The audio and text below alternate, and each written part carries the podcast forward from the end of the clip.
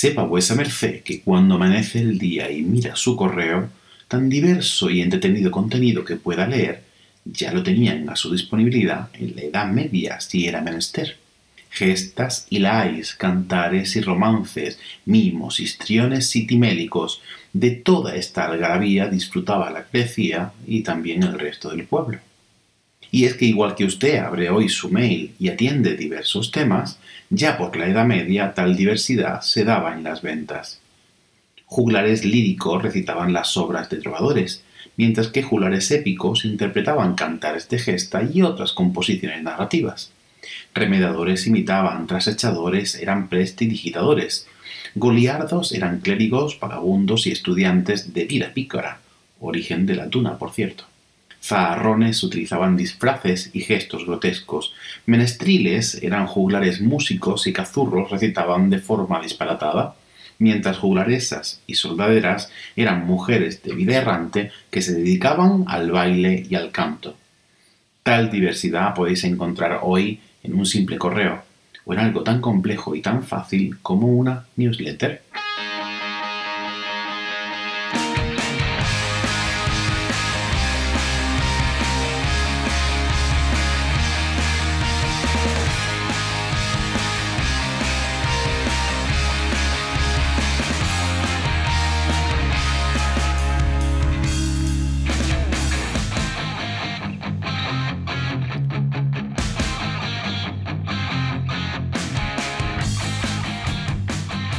Bienvenida a No Cuentes Esto, el podcast donde te enseñamos a vivir de contar la ciencia sin morir en el intento.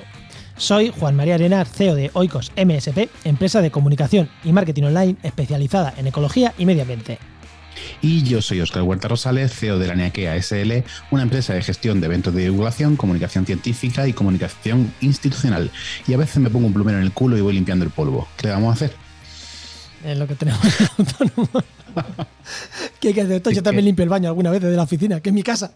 Es que hay que saber hacer de todo, Juan. Sí, pero yo qué sé, poner el que limpia el baño en Oikos MSP no queda tan bien como decir CEO de Oikos MSP, mola mucho más. Ah, vamos a reconocer una cosa, tú y yo somos los CEO que vemos el correo de info, y eso es así. Exactamente. Oye, temazo el de hoy, ¿eh? Me ha encantado. Te ha encantado, ¿eh? Sí.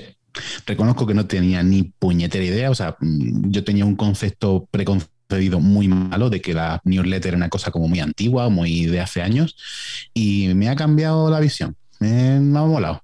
Si es, que, si es que a veces que hay que traer a gente que no sea científica a hablarnos de cosas aprovechables, porque eh, eh, ya lo, hemos dicho, Chus, eh, lo decimos durante la entrevista, Chus no es científica, ni conoce el mundo de la ciencia. Ha dicho papers, que yo digo, hostias, ha, hecho los deberes, ha dicho papers. ha dicho resumir un paper. Pero, eh, joder, nos aporta la visión esta desde fuera que alguien que coja todo lo que nos ha enseñado Chus, lo meta en la batidora con sus conocimientos científicos y puede hacer un producto muy chulo. Yo creo que de manera sencilla, y yo he visto varias ideas, si tuviera tiempo, alguna hacía. Lo que pasa es que a mí me gusta más hablar, soy más de podcast.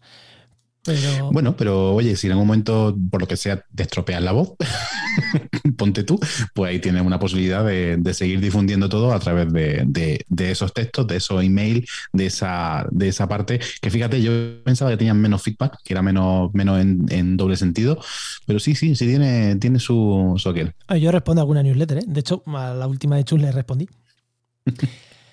que bueno, antes de entrar al tema, cuéntame lo de eh, lo, de nuestros amigos del máster de cultura científica. Ah, ¿te estás planteando hacer un máster? No, no, que me... Pues, eh, no, ahora mismo no. Pero bueno, igual en un futuro todavía, sí. Todavía tiene, el recuerdo de la tesis demasiado cerca, ¿no? Tengo la tesis demasiado cerca todavía. bueno, pues yo te puedo decir que yo que he hecho el máster lo he disfrutado muchísimo. Es el máster de, de, Cultura Científica de la Universidad Pública de Navarra y de la Universidad del País Vasco. Un máster que sobre todo está impartido por gente que se dedica a la cultura científica y que además te da esa doble visión, no solamente desde el mundo de vista periodístico y del mundo de vista científico, sino también desde el punto de vista de la historia y de la filosofía. ¿Qué hay detrás de contar la ciencia? ¿Desde cuándo se cuenta? ¿De dónde vienen algunos de esos sesgos que, que pensamos que toda la ciencia es europea y decimonónica y no, es mentira, eso no es así. Y para eso hay que aprender un poquito de historia y de filosofía. Y en este máster se aprende. Oscar, eh, vamos a tener que dejar de comentarlo porque al final me vas a enganchar a que lo haga y no me va a salir, no me va a salir a cuenta, ¿eh? Bueno, pues si os parece, vamos entonces dentro. Venga, vamos para adentro.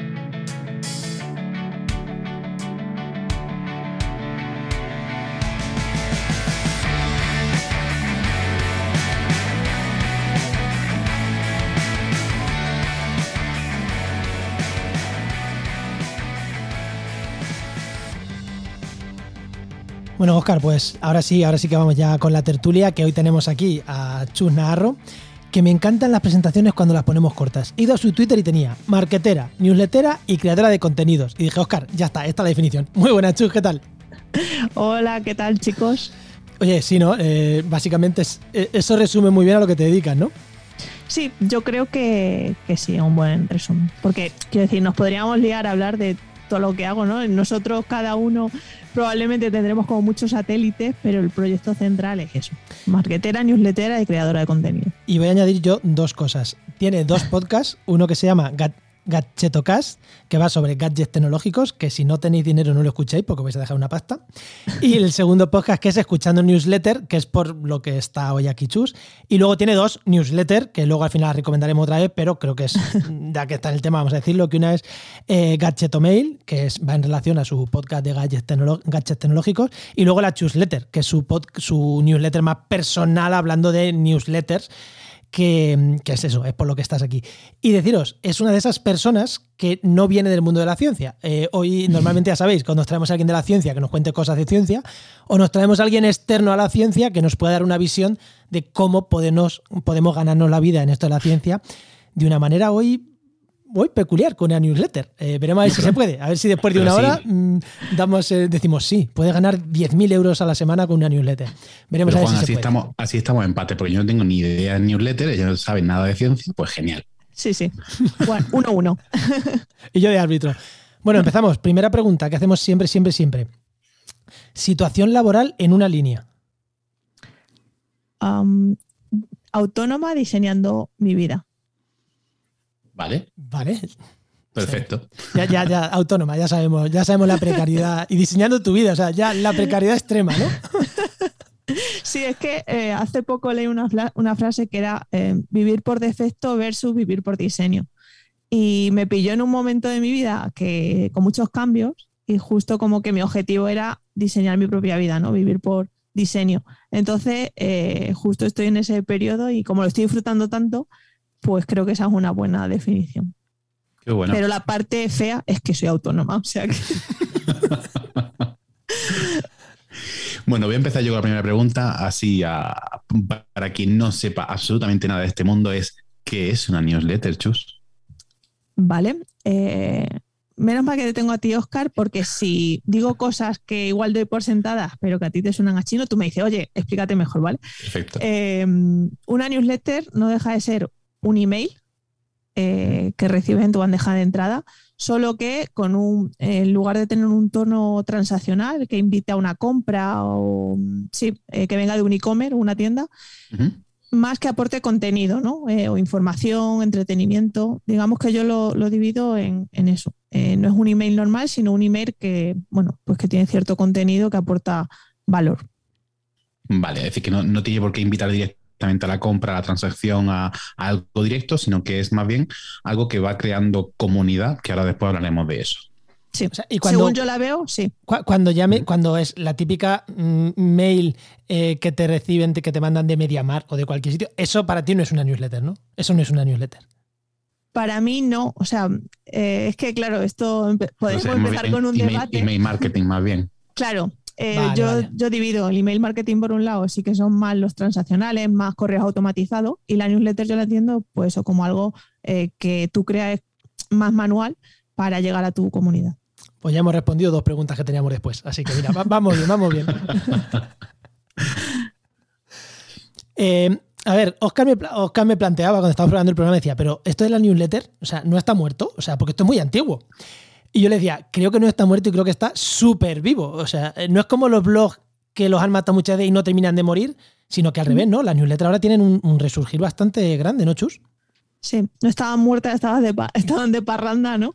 Em, pero sí, es que es curioso cómo desde hace varios años, eh, y ahora yo creo que en 2021 ha sido como una gran eclosión, eh, estamos viviendo el resurgir y más entendido como eso, como lo que decía, como yo entiendo la newsletter, que es como algo que, em, aporta más bidireccional, ¿vale? Para crear una comunidad, para crear una, interacción con el usuario. Y si tú has dicho también una palabra, Juan, que es blogs. Yo creo que muchas veces ahora em, dejamos de hacer blogs para hacer newsletters porque tenemos la oportunidad de compartir contenido realmente de valor, pero de forma exclusiva, ¿no? No tenemos que colgarlo en internet para que nos descubran por SEO o simplemente al poner una URL, sino que eh, nos sirve para crear nuestra propia base de datos y poder llegar a la gente em, con permiso, que es, oye, dame tu email y recibirás mi contenido.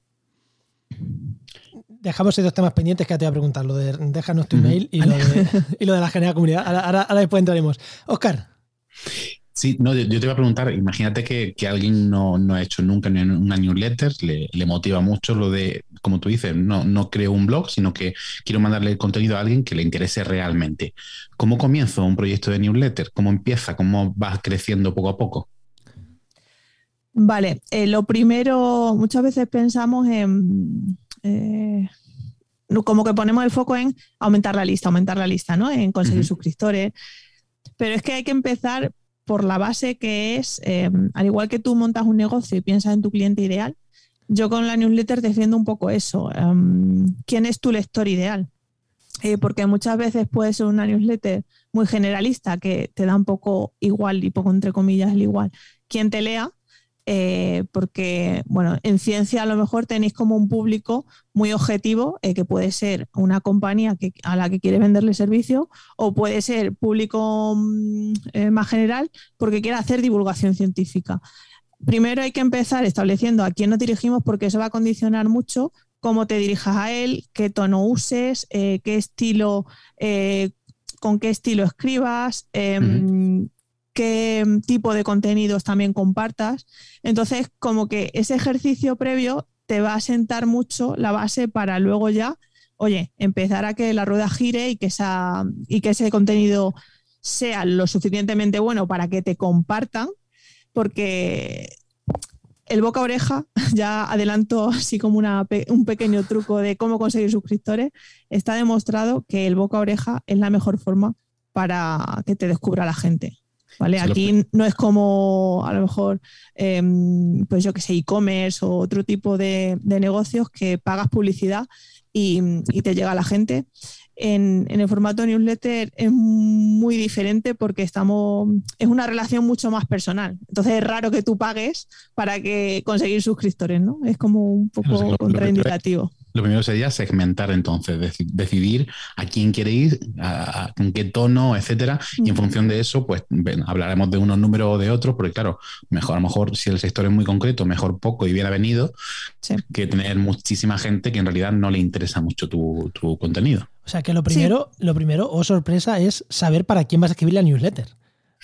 Como en cualquier negocio que monte, ¿no? Pero es que es verdad, muchas veces, eh, y yo con mi primera newsletter con esta que has mencionado, Cacheto Mail, lo empecé un poco pues por investigar el formato, ¿no? Y pues, yo ahí no apunté quién era mi público, como, ¿no? E, era como que empecé a hacer, hacer, hacer y una cosa llevó a la otra.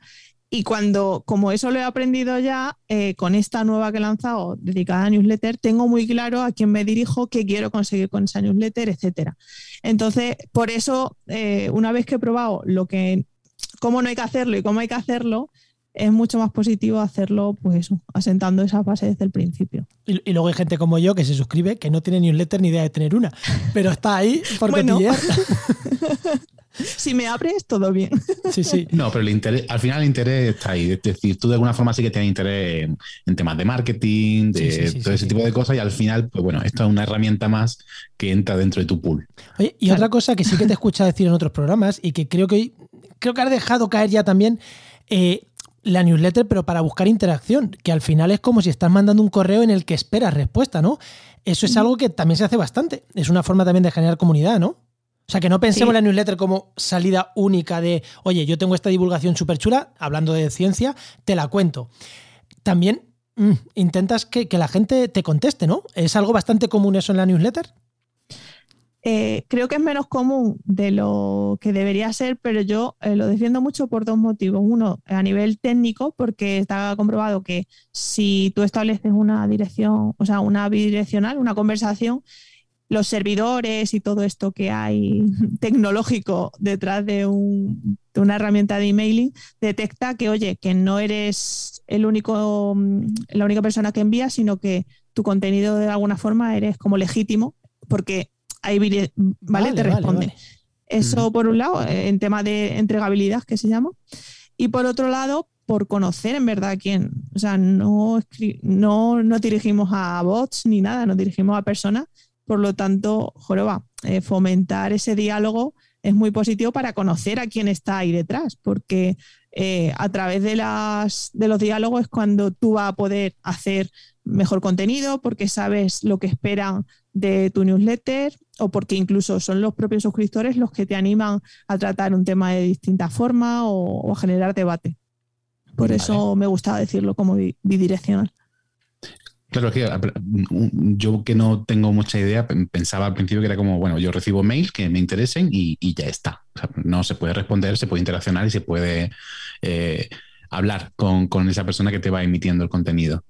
Mm, tengo la sensación de que en un principio las newsletters eh, tenían como mucho más texto, después se fue pasando a una fase en la que es mucho más diseño, imágenes súper impresionantes y súper magníficas, un correo que pesaba no sé cuántos gigas, y no sé ahora cómo está la cosa, diseño o copy, mm, ¿qué pesa más?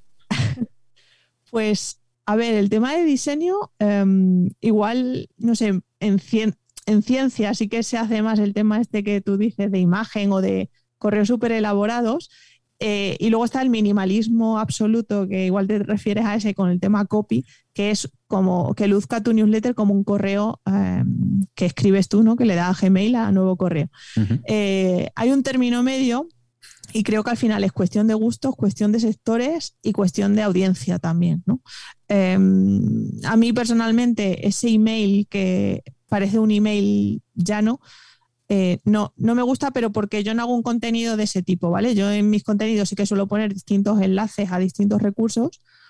O eh, en mi newsletter de gadgets al final pongo una imagen del gadget en el que es porque considero que es atractivo para que luego lleve el clic, etcétera.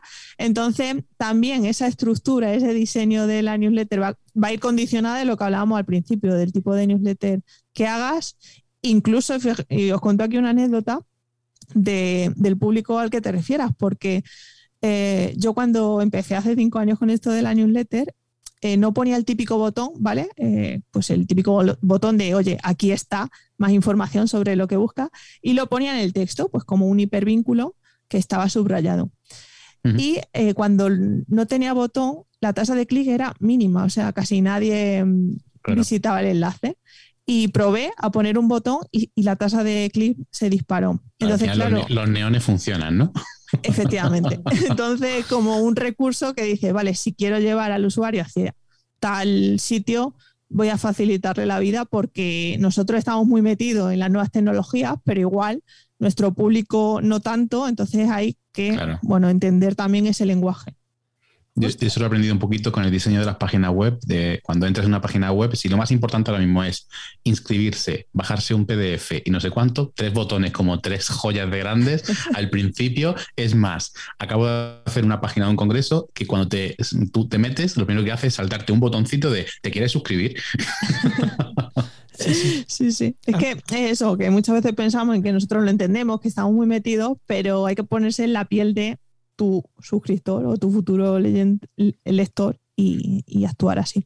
Vale, eh, tenemos claro que vamos a hacer una newsletter, tenemos claro nuestro público objetivo. Ahora después te va a preguntar otra cosa esta de público objetivo, si no sobra tiempo, pregunta esta al final, pero tenemos claro eso. Eh, tenemos claro que, oye, nos gusta el copy, pero también tenemos nociones ahí cómo vamos a diseñarla. Vale, todo muy bien. Eh, ¿Por dónde empezamos? Quiero decir, la parte técnica, ¿cómo enviamos los correos? Porque, va spoiler, que a nadie se le ocurre mandarlo desde su correo normal.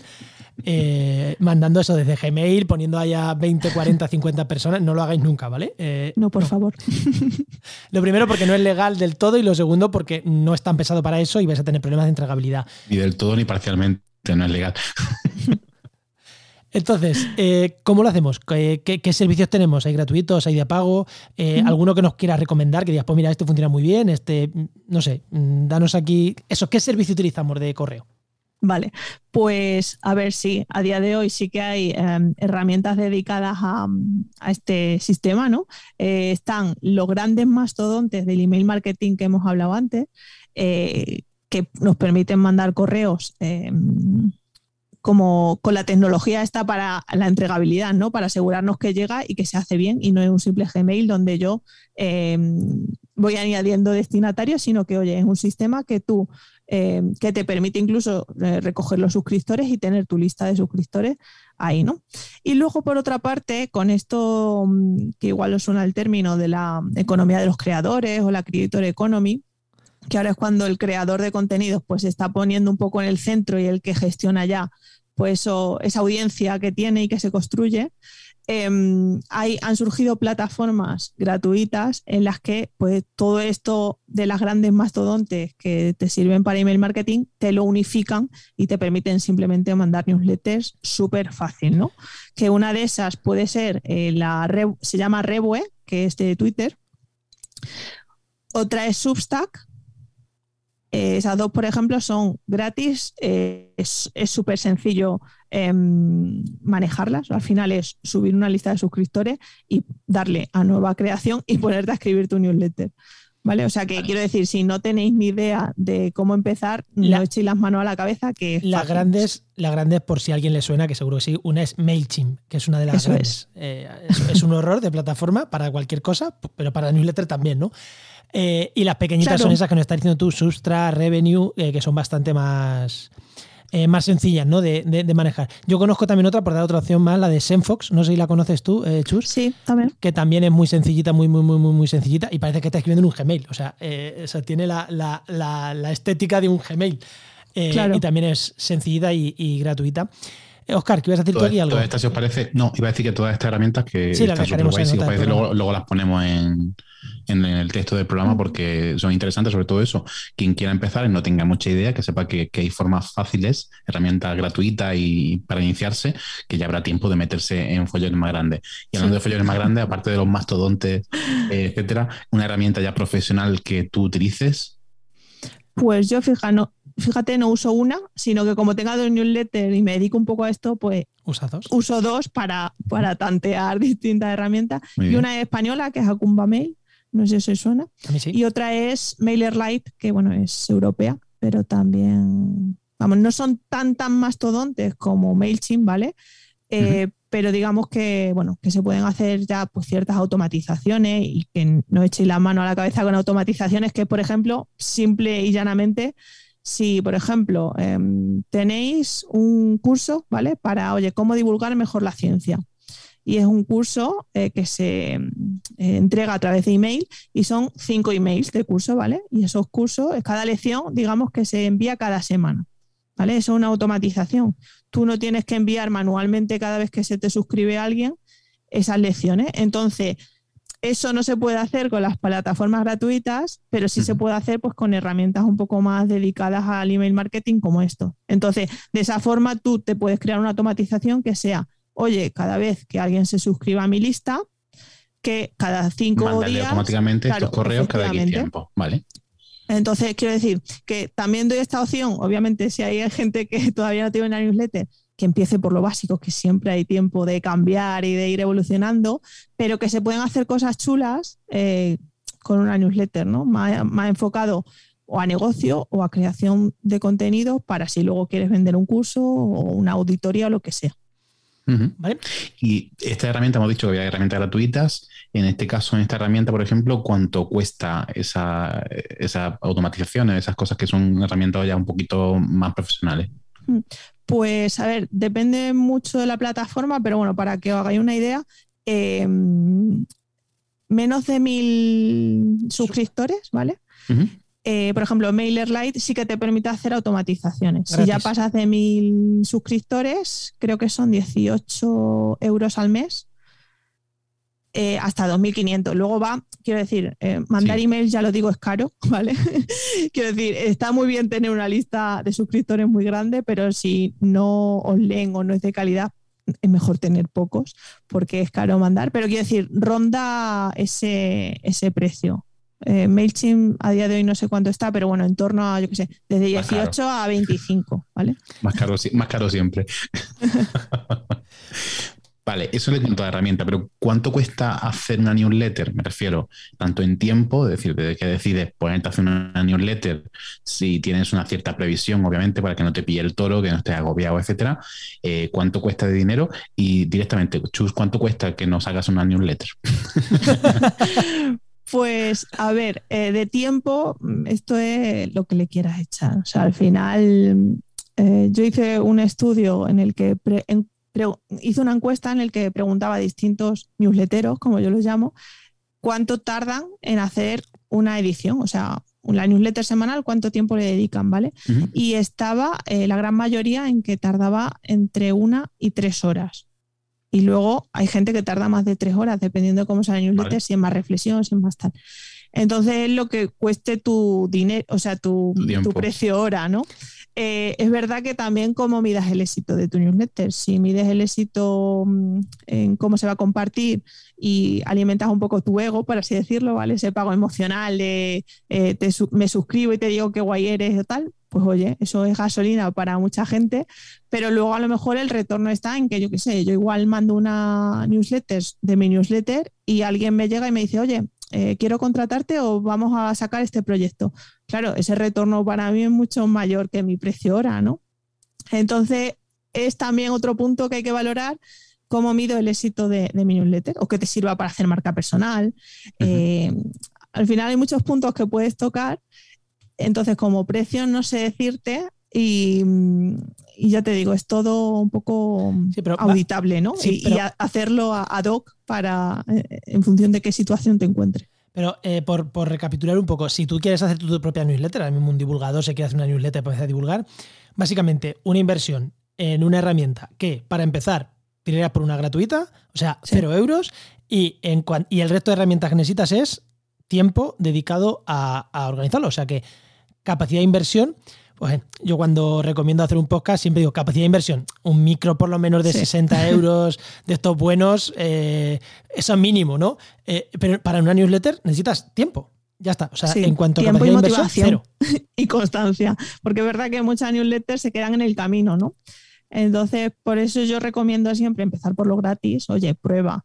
Eh, ser constante y luego ya habrá tiempo, si llega a los mil suscriptores, a los dos mil o a los que sea, de cambiar o, pivotar, pero el coste de inversión es cero, o sea, es tiempo y un ordenador que te permita una conexión a internet. Hombre, ya, a ver, asumo que si alguien se quiere meter en la newsletter, tiene ordenador. Lo básico, sí. vale, y vale, eh, tiempo, pero cada cuánto enviamos una newsletter, porque yo a la que estoy suscrito, por norma general, son semanales, alguna quincenal y alguna diaria de la cual me desuscribo rápido, porque me saturan. Eh, ¿Cada cuánto tiempo se envía una newsletter? Porque para que genere también, claro, la newsletter tiene que generar algo de conexión con el que la recibe. Y si se la mandas una cada dos meses, yo creo que generas poca conexión. ¿Cada cuánto recomendarías tú de, oye, por lo menos, por lo menos, planificaros una cada X tiempo?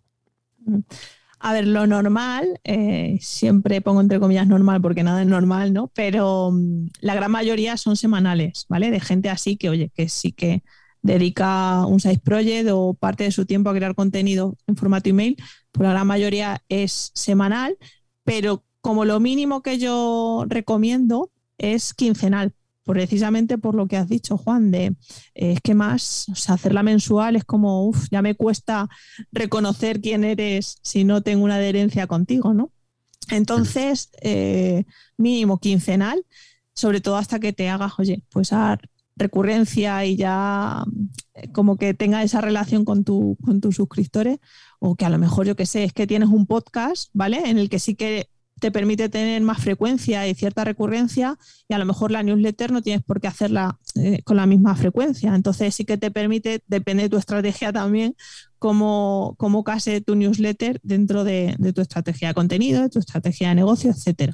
Entonces, siempre es un, un depende, pero bueno, mínimo 15, lo ideal semanal. Vale, pero imagínate que no tenemos tanto contenido o, mm, en fin, que, o, no se nos ocurre. Eh, ¿Qué hacemos de newsletters de contenido propio o redifundimos temas del área del interés solo por asegurar que lo vamos a poder mandar semanal o quincenalmente? Es decir, ¿cuál es tu opinión? ¿Contenido propio? ¿Redifundir? Eh, me remito a los orígenes y eso ya lo vas, lo vas también mm, a, establecer en cuando, bueno, pues crees eso a base de tu newsletter que diga, bueno, me voy a dedicar a, voy a dirigirme a tal persona y mi newsletter va a ser a lo mejor contenido propio una vez al mes, ¿vale? Que en la que yo reflexiono sobre un tema, pongamos para asimilarlo a un blog, un post de un blog, pero en formato newsletter. Puede que siempre sea así tu newsletter o puede que sea X tiempo, cada X tiempo así. Y luego puedes tener la otra opción que es de curación de contenidos, ¿no? que es seleccionar distintas noticias, distintos artículos de tu área y comentarlos o decir por qué te ha parecido bien o que se cuece en el sector.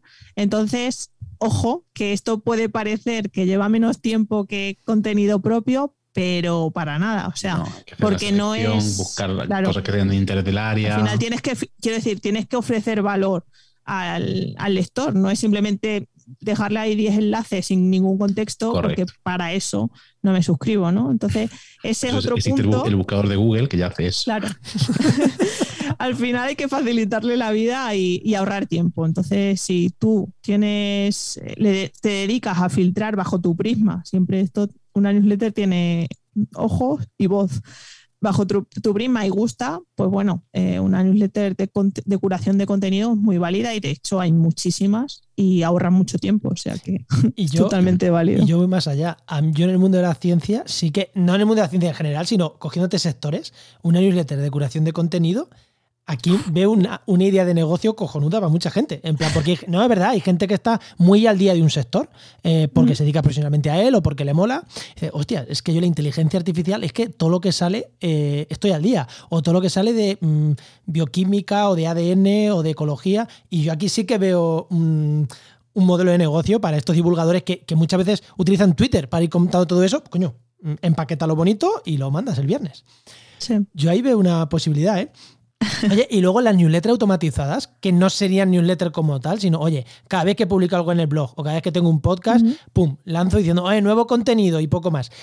Eh, ¿Qué opinas de esto? ¿Merecen la pena o no merecen la pena? Yo es que tengo ahí sentimientos de encontrar eh, con eso. Sí, yo también, pero porque valoro mucho eh, la humanidad, quiero decir, la persona que manda la newsletter. Entonces, no me parece del todo mal que me mandes eh, cuál ha sido tu última publicación o tu último artículo o tu último podcast, ¿vale? O tu último episodio, pero contextualízame un, poco y introdúceme de qué has hablado, eh, por qué has querido hacer ese artículo, porque eso es que al final eh, conecta mucho con el lector, ¿vale?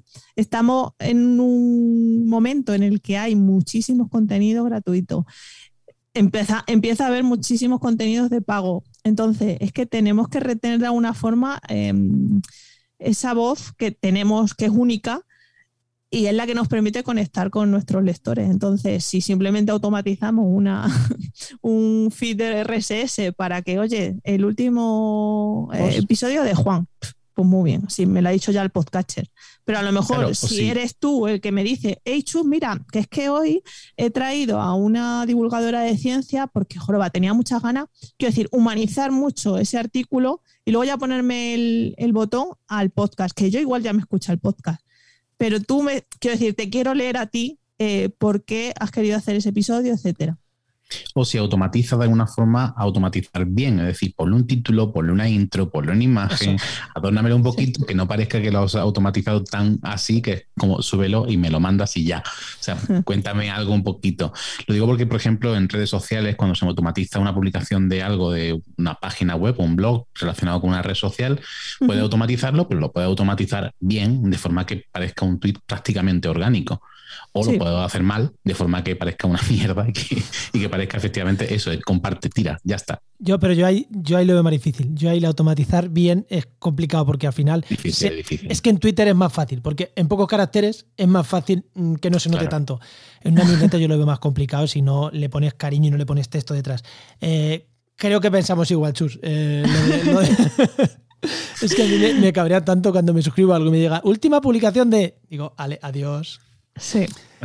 Eh, vale, hemos hablado. Oscar, ¿ibas a decir algo? ¿No? Iba a lanzar el siguiente. La, pues, la voy a lanzar yo.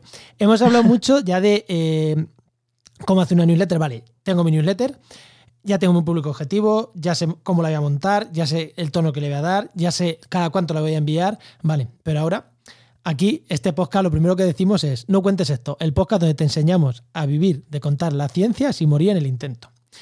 si te enseñamos a vivir de algo, es porque hay money detrás. Eh, ¿Se puede monetizar una newsletter? sí, por supuesto que se Vale, puede. ahora danos diferentes opciones para que la gente Vale. que esté escuchando vea diferentes opciones. Vale, de hecho, eh, voy a hacer el disclaimer. Según te he dicho, se puede monetizar una newsletter. También te digo que vivir de una newsletter es muy duro, ¿vale? O sea, hay muy poca gente que a día de hoy, en Estados Unidos quizá más, porque está mucho más asentado, pero ya sabemos cómo son los, los españoles que vamos por detrás. Eh, pero, por ejemplo, se puede, quiero decir, y a día de hoy, eh, Álvaro Sánchez, eh, que tiene una newsletter de pago que se llama Gente Invencible o Nudista Investor, que es otra newsletter de pago eh, sobre finanzas personales, son gente que factura bastante por una newsletter. Vale, eso no quiere decir que todo el mundo viva de una, newsletter y de hecho la gran mayoría, bueno, digamos que te da un extra eh, que te permite, bueno, pues de alguna forma monetizar esas horas ¿no? que hemos dicho que dedicamos antes a crear el contenido, pues bueno, mucho mejor si el retorno es algo de euro que, que si es cero. Entonces, formas de monetizar la newsletter, la más conocida es eh, los patrocinios, que es lo, lo más extendido que es, oye, que una empresa te contacte o contactar a una empresa para venderle un espacio publicitario en, en tu newsletter. Obviamente aquí lo ideal es que sea una empresa que esté alineada con tu temática, ¿vale? Que ese es un punto bastante importante. Más que nada por ti, para que la gente, pues tú le muestres algo de valor, de un servicio o un producto que le pueda interesar y no simplemente que sea spam para que llevarte dinero y también por, por parte del anunciante, porque el anunciante al final quiere, eh, quiere ver un retorno de esa inversión que ha hecho en una newsletter. Entonces, por esa parte, eh, patrocinios. Otra opción son afiliados. Yo, por ejemplo, el podcast de, el, perdón, la newsletter de Gadget, como son productos, pues suelo poner enlaces a productos de, de Amazon con, con, el de, con afiliación. A ver, es verdad que si eh, comparamos lo que puedes ingresar por patrocinio versus a lo que ingresas por afiliado, no tiene nada que ver las, las cifras, pero bueno, algo se va rascando. Afiliado, para quien no lo sepa, eh, por si alguien no lo sabe, es que si alguien, eh, tú le das clic a ese enlace y luego compras algo en Amazon, un porcentaje de esa compra bastante pequeñito, pues lo das a esa persona que ha puesto, que ha puesto el enlace. Amazon o, o un montón de plataformas de afiliados que hay, ¿eh? No, Sí. no- Tú trabajas en Amazon bien, que hay muchas otras también para trabajar. No, dependiendo del sector, que puede Sí, haber a lo mejor para ciertos sectores que interese otras. Sí, por ejemplo, en viajes está Booking también, pues si reserva a través de. Pero sí, gracias por la aclaración, que me he pasado ahí de, de lista. Em, pero sí, el tema está aquí en que, claro, valorar, a lo mejor tú mm, tienes poquitos suscriptores y dices, "Pf, es que yo así no voy a ganar dinero, pero es que igual tienes una empresa que eh, a la que le interesa llegar a tu público porque es súper nicho y es súper concreto, igual ganas más que con afiliado o, o una newsletter que tenga mucho más suscriptores y no está tan definido el público. ¿vale? Aquí eh, pensar que, el- que muchas veces el interés de las marcas también está en cuánto segmentado esté tu, tu público. Eh, y luego, ¿qué, qué más? Pues yo que sé, venta de, de servicio, eso ya una monetización más indirecta, pero oye, al final es lo que hablábamos antes, hacer marca personal, colocarte como un referente en ese sector, pues si curo eh, noticias sobre inteligencia artificial y me coloco como referente en ese tema, pues es más probable que una empresa me contacte a mí, a alguien que no se mueve, ¿no? Al final Ujú. todo son relaciones y, y visibilidad. Vale, y desde el, desde el desconocimiento, o sea, quiero decir, eh, si, si tú vale, tienes tu newsletter y dices, "Va, mm, voy a ver cómo monetizo esto, eh, ¿tirarías más de primeras por la monetización indirecta, más de que te conozcan más que por la monetización directa? Sí, O- a ver, que- quiero decir, no son excluyentes ninguna, pero quiero decir, al final tú tienes que empezar de lo más barato, que es, oye, eh, vendiéndote a ti mismo, ¿vale? No vendiéndome, diciéndome, hey, mira qué bueno soy, eh, contrátame, etcétera, pero de alguna forma eh, ir calando en la gente. Eso tienes que hacerlo desde el minuto uno. Eh, porque si firmas algo y no dices ni siquiera que eres Juan o que eres Oscar Huertas, pues muy mal, así no, no voy a estar en tu recurrencia, ¿vale? Y no voy a asociar que eres experto en inteligencia artificial si no me dices tu nombre, si no tienes cierta presencia. Em, o sea, que sí, em, como monetización indirecta partimos de esa base, pero luego es verdad que pues, la búsqueda de patrocinio hay mucha gente que se espera a los mil suscriptores para empezar a buscarla, pero no tienes por qué llegar a los mil suscriptores para empezar a contactar a marcas. ¿Vale? Depende un poco de, métricas, pues cuánta gente te lea, eh, cómo desegmentado está tu público. Hay que tener distintas, distintas cosas en cuenta, pero sí, como tú dices, partimos de la base de que una newsletter es personal y, tienes que estar tú como pilar fundamental. Esto, esto, es como todo. Yo siempre pongo el ejemplo del Lamborghini. ¿Cuántos Lamborghini se venden al año? Pues igual no hace falta que vendas mil Lamborghini, con que vendas tres o cuatro está bastante bien. O sea, que, a, veces, como tú dices, depende del público objetivo y a dónde quieras llegar, pues necesitas más suscriptores o menos.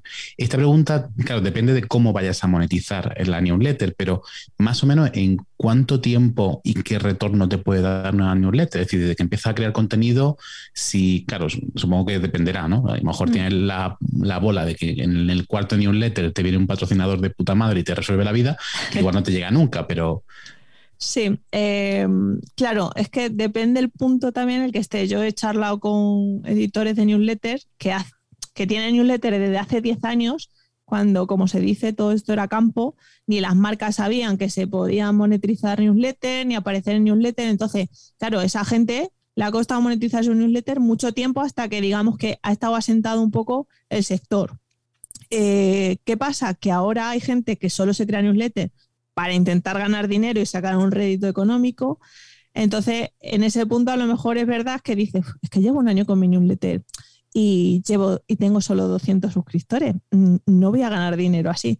Bueno, es que como hablábamos antes, constancia es saber muy bien a quién te diriges para tratar de captar a esa gente y luego, eh, oye, identificar esas marcas, ¿vale? Aquí hablamos de patrocinio, que les puede interesar y también tener un argumento de venta, ¿no? Que muchas veces nos olvidamos de que hay que vender, eh, no solo crear contenidos, o pues puede ser muy bien, muy buen científico, pero igual llega el punto en el que contactas a una marca y dicen, hola, mira, que es que igual, igual te interesa porque creo que esto puede ser. No, no, tienes que decir, oye, tengo una newsletter con tanta gente que está dispuesta a, comprar tu producto o a probar tu servicio.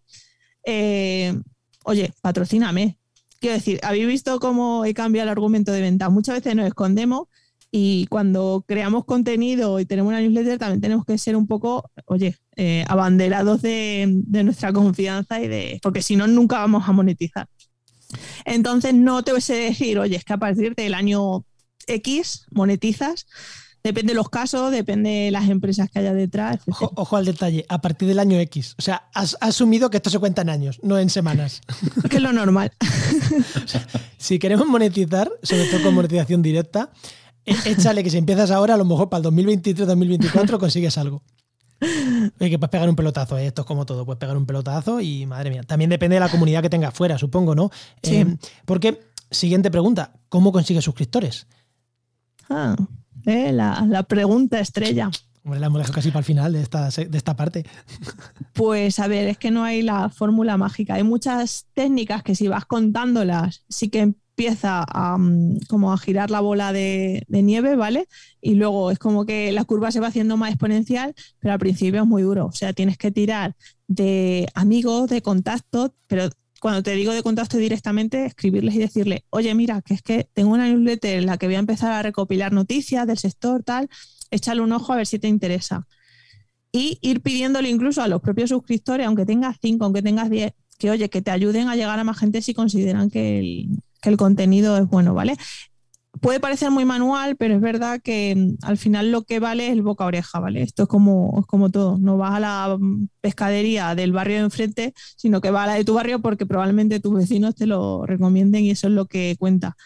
Eh, luego más formas, pues si tienes otro canal de, mm, de contenido, ¿vale? Por ejemplo, tienes un podcast, pues oye, decir, al final hay que lanzar a los cuatro vientos que tenemos una newsletter y que se pueden suscribir. Entonces, si tiene un podcast, pues oye, hacer una llamada a que oye, si quieres más contenido sobre este, suscríbete a mi newsletter, te dejo el enlace, etcétera. Si tienes una web, facilitar eh, desde la web eh, la suscripción. Y al final es también tratar, algo que funciona bien es, tratar de, involucrar a otra gente con cierta relevancia en, tu sector, pues que los menciones, que comenten alguna noticia, porque eso ellos muchas veces te sirven de altavoz eh, y de ahí llega, llega más gente. O también lo que funciona muy bien son colaboraciones con otras, bueno, pues con otros compañeros que, que lleguéis a audiencias parecidas. Es decir, recomendar una newsletter en otra newsletter, a lo mejor de temas tangenciales o relacionados, o que podés compartir parte del público, quizá. Eso es. Oye, una cosa que me preocupa mucho eh, con el tema de, cuando tienes datos, o sea, tienes suscripciones, tienes correos personales de la gente, etcétera. ¿Cómo se implementa la, la, GPRD, es decir, la Ley de Protección de Datos? ¿Qué consejos, qué peligros podemos eh, tener, podemos incurrir incluso en algún delito. Eh, decíamos, decíamos al principio, no se te ocurra coger un Gmail y ponerte a mandar en copia a 100. Entonces, mm. cosas porque Gmail automáticamente te banea, te puedes incluso cerrar la cuenta. Pero, ¿qué peligros con el tema de protección de datos podemos tener y qué cosas hay que tener en cuenta cuando se empieza una suscripción? ¿Qué tipo de cosas hay que pedir? Permiso a la gente para que esto no nos pase.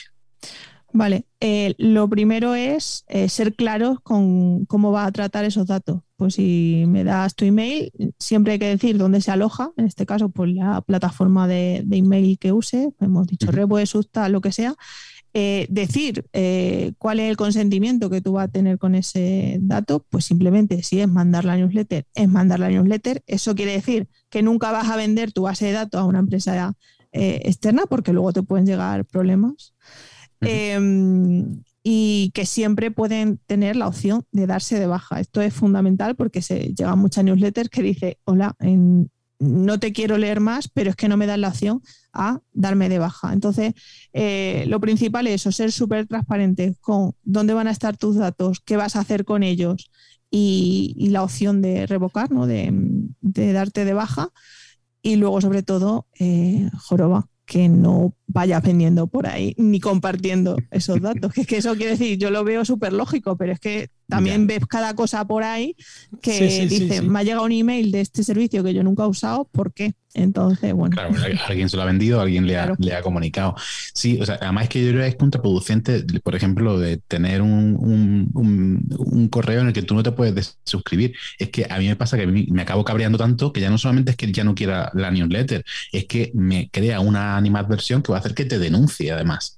Eh, es, que, en fin, sí, o, que, Te, que, te mande spam. Y al final que te manden a spam tampoco es muy agradable, porque al final mm. es penaliza la entregabilidad que hablábamos al principio, ¿no? Que te manden a spam tampoco es que sea muy, muy agradable.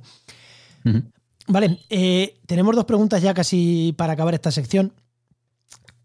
Una es, eh, vale, ¿cómo ves, eh, por ejemplo, nosotros, Oscar y yo, tenemos dos empresas de, de comunicación científica, ¿no? claro, nuestro cliente objetivo posiblemente no sea el mismo que el cliente que podríamos generar contenido eh, por ejemplo, de, mm, en mi caso de ecología, ¿no? Claro, ¿cómo, eh, ¿cómo enfocarías, cómo enfocas tú eso? En plan, porque seguro que has tenido este problema, gente que te ha preguntado, en plan, ¿cómo enfoco este problema? ¿Cómo enfoco este problema de decir, vale, eh, tú te centrarías solo en tu cliente objetivo, en plan, no, no, yo voy a escribir para mi cliente objetivo, o decir, no, no, es que la newsletter al ser algo personal, al ser alguien de marca, al ser algo de imagen, me interesa generarla fuera del cliente objetivo. No sé si esta pregunta te la has planteado alguna vez o, mm. no, porque claro, es que solo escribirle al que te va a comprar puede, puede ser alguna vez decir, hostias, eh, no sé, igual hay que aportar valor fuera del que me va a comprar también, ¿no? Por imagen de marca. Claro, ese cliente objetivo que esa empresa que te va a contratar, lee newsletter, quiero decir, ¿está lee newsletter porque sí o, no? A, ver, Oscar, te pregunto. A ver, pregúntale, Oscar, ¿la Universidad de Granada lee newsletter? Claro, es, que ese es el tema. Por ejemplo, a mí quien me contrata al final es ese centro de investigación, esa universidad, esa empresa, pero esas personas no leen newsletter ni se preocupan de nada. Al final, de alguna forma, como le llega es porque han visto de otra forma los servicios que hacemos y les interesa, o porque la comunidad que ya tenemos de investigadores, divulgadores, etcétera, llega al la persona que se encarga en su institución dice, oye, pues si queremos hacer no sé cuánto, yo he visto por ahí, tengo una conocido, que, es decir, el 90% de las veces que nos contratan es porque alguien que trabaja en el centro, que no es la persona encargada de contratarnos, le ha dicho a la persona encargada de contratarnos, oye, mm, si queréis hacer esto, mm, tened en cuenta esto. Es decir, al final nuestro cliente final no nos lee, básicamente. Eso es. Y el otro entonces, 10% Juan- es porque ya te conocía la, la persona que te va a contratar. O sea, no. sí, sí, es que al final, quiero decir, no es solo la ciencia ni la universidad, todo funciona así, pero bueno, quiero decir, eh, al final, eh, si, si tu objetivo es que te contrate tu público objetivo, no hagas newsletter. Pero si quieres crearte eh, una marca, un nombre o que tu nombre resuene cuando llegue a esa persona e investigue sobre ti, a lo mejor sí que te interesa, pues oye, eh, tener esa newsletter que tú haces porque quieres. Quiero decir, tampoco hay que hacer una newsletter por obligación porque estén de moda o porque te tengas que poner un castigo de, ¿Ah, oye, no? es que tengo que estar al día y tal. No, no hay que hacer una newsletter y un podcast ahora. decirlo. ¿Cómo? ¿Que, que no hay que hacer una newsletter y un podcast porque está de moda y un canal de Twitch.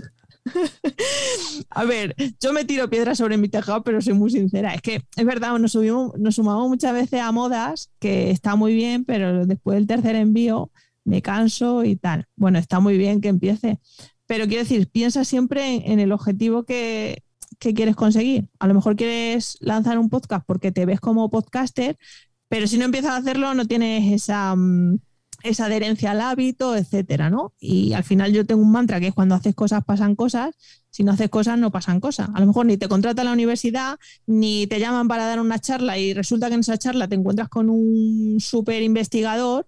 Quiero decir, al final hay que mover la rueda, sea haciendo una newsletter, sea contactando por LinkedIn, sea haciendo un podcast, pero eso, hay que hacer cosas. Eh, Me encanta esa frase porque además pone, pone un ejemplo de una cosa que me ha pasado en, el último año y medio. Los últimos tres o cuatro contratos grandes que me han llegado ha sido por una actividad que es, no voy a decir secundaria, pero sí, prácticamente secundaria, que son las catas científicas de cerveza. En las catas científicas he conocido a gente que después me ha contratado otro servicio. o sea que las catas ya no las dejo de hacer, aunque vengan tres personas. claro, es que al final es como se conoce gente. Oye, y mm, no has dicho antes que tú no sabías nada de ciencia, pero más o menos ya ves en el mundo que nos movemos, ¿no? Yo en la parte más de comunicación científica, más institucional, digamos, eh, Juan en la parte de ecología, medio ambiente, etcétera. Ideas para hacer una newsletter científica, ¿cómo, cómo nos lanzamos a esto? Es decir, tenemos muchas ganas, nos has convencido, la vamos a hacer, además nos vamos a, a ir a muerte semanal. ¿De qué hablamos? Oh, la pregunta también es que... O sea, no, ¿de qué hablamos? Mira, fíjate, te iba a decir yo, ¿qué formato? Porque claro, el tema más chungo. Bueno, sí, ¿Qué ¿qué for- formato, ¿Por qué verdad? formato tirarías? ¿Por una depuración de contenido? ¿Por una más personal? Eh, yo creo que lo más eh, con lo que menos te- con lo que menos barreras va a crear para tener ese hábito de escribir una newsletter, al final tú todos los días consumes contenidos. Hmm. Eh, ya sean artículos, ya sean papers, ya sean, joroba, resumir papers que te tienes que leer porque sí. No habría gente que, que pagaría por esos resúmenes bien segmentaditos y tal. Al final, eh, yo empezaría comentando otras noticias, otras preocupaciones que tengas, más que, oye, me voy a coger este tema y voy a desarrollar un súper artículo para, porque puede sonar muy denso. Entonces, si tú al principio creas cositas que son fáciles de leer, que, que al final medio entretienen y la otra persona se lleva, pues como un resumen semanal o quincenal de cómo está el sector, ahí Ujú. empieza a aportar valor y oye, ya tendrás tiempo de probar con compartir tus propios pensamientos eh, cuando ya tengas cierta confianza también con, con Y el de, ir, y de ir afinando conforme vas teniendo un poco de feedback de, Claro. del público, claro. o sea, que Ujú. me darías con curación de contenidos, entre comillas. Sí, Ahí, pues ya está. Ahora, ahora eh, querido oyente que nos está escuchando, búscate tu hacerlo. sector y empiezas a hacerlo. Eso mismo lo puedes hacer en un podcast, en un canal de Twitch, eh, en un TikTok, en donde te dé la gana. Si, si te gusta más escribir que hablar, pues en vez de un podcast, pues hazte una newsletter. Y si te gustan las dos cosas, pues ya sabéis como Chus, las dos cosas, podcast y newsletter. Eh, oye, el estudio de que hablaba Chu, lo vamos a dejar en la nota del programa, que es, eh, incluso si ponéis newsletter, Chu Narro y estudio, te va a salir, porque es lo que yo he puesto en Google y me salió lo primero. Lo tengo en la nota del programa para que no se me olvide ponerlo. Y, y sí que está sí que está súper interesante, así que a quien le interesa este, este, este sector. Yo recomiendo empezar leyéndotelo de ahí porque seguro que sacas algunos tics eh, interesantes. Y ahora, si os parece, entramos con las preguntas rápidas. Venga. Sí, eso iba a decir que antes, antes de ponerte a hacer un- una newsletter, sigue a Chunarro, mira cómo lo hace ella y entonces ya sí, eso te pones.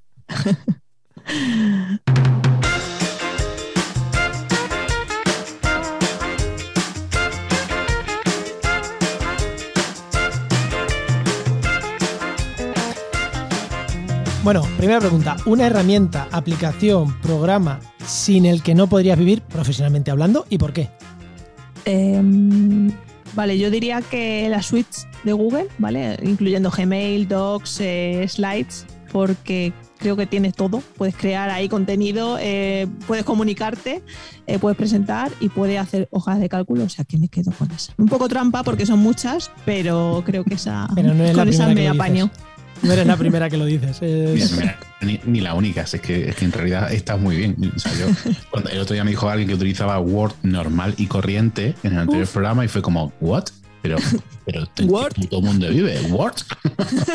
Pues, pues además, como, como ya se va a haber publicado, eh, guionistas de televisión Guionistas. y principalmente trabajan en Word. O sea, mm, yo, Bueno. no- no- no, o sea, yo me quedé a cuadros. Dije, eh, Bueno, pues una- un abrazo, José Antonio.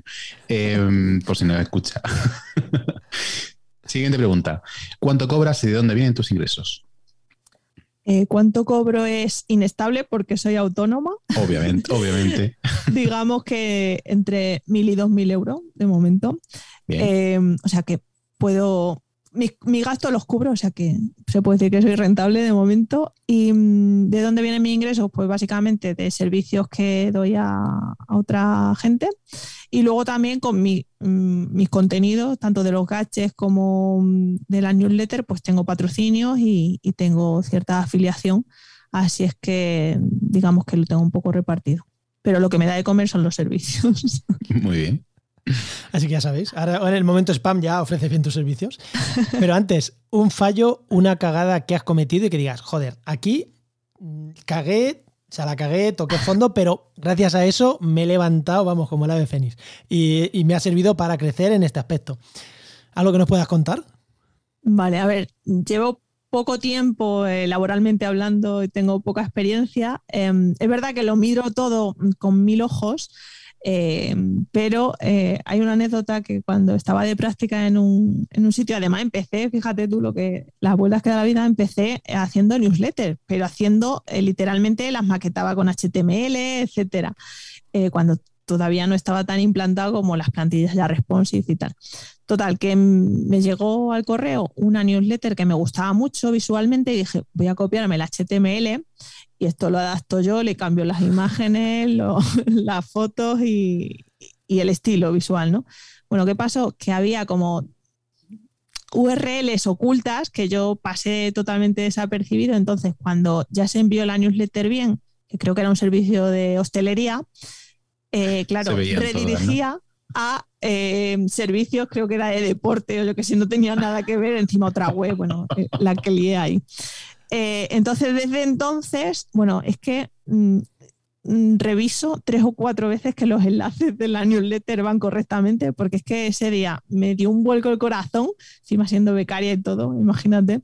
Así es que desde entonces reviso, vamos, todo lo que publico, reviso antes 50 veces por lo menos. A mí me ha pasado alguna vez y yo cuando, cuando cojo contenido de otro sitio, incluso aunque sea mío, que lo he publicado en otro sitio, automáticamente selecciono eliminar links y luego ya empiezo a trabajar, porque me ha pasado más de una vez. Sí, pero al copiar HTML no es tan fácil, ¿eh? Al copiar Ya, PHP, ya, ya, ya. HTML es fácil, hay veces que se te quedan cosas que no las eliminas. Esto te lo había escuchado yo en algún lado ya, ¿eh, Chus? Sí, sí, es que eh, es el típico que tengo y se me quedó marcado, o sea. que- Mítico. Vale, pues en la última, eh, ¿a quién recomendarías para que venga a hablar al programa? O un tema, o una persona y un tema, si se te ocurre. Um.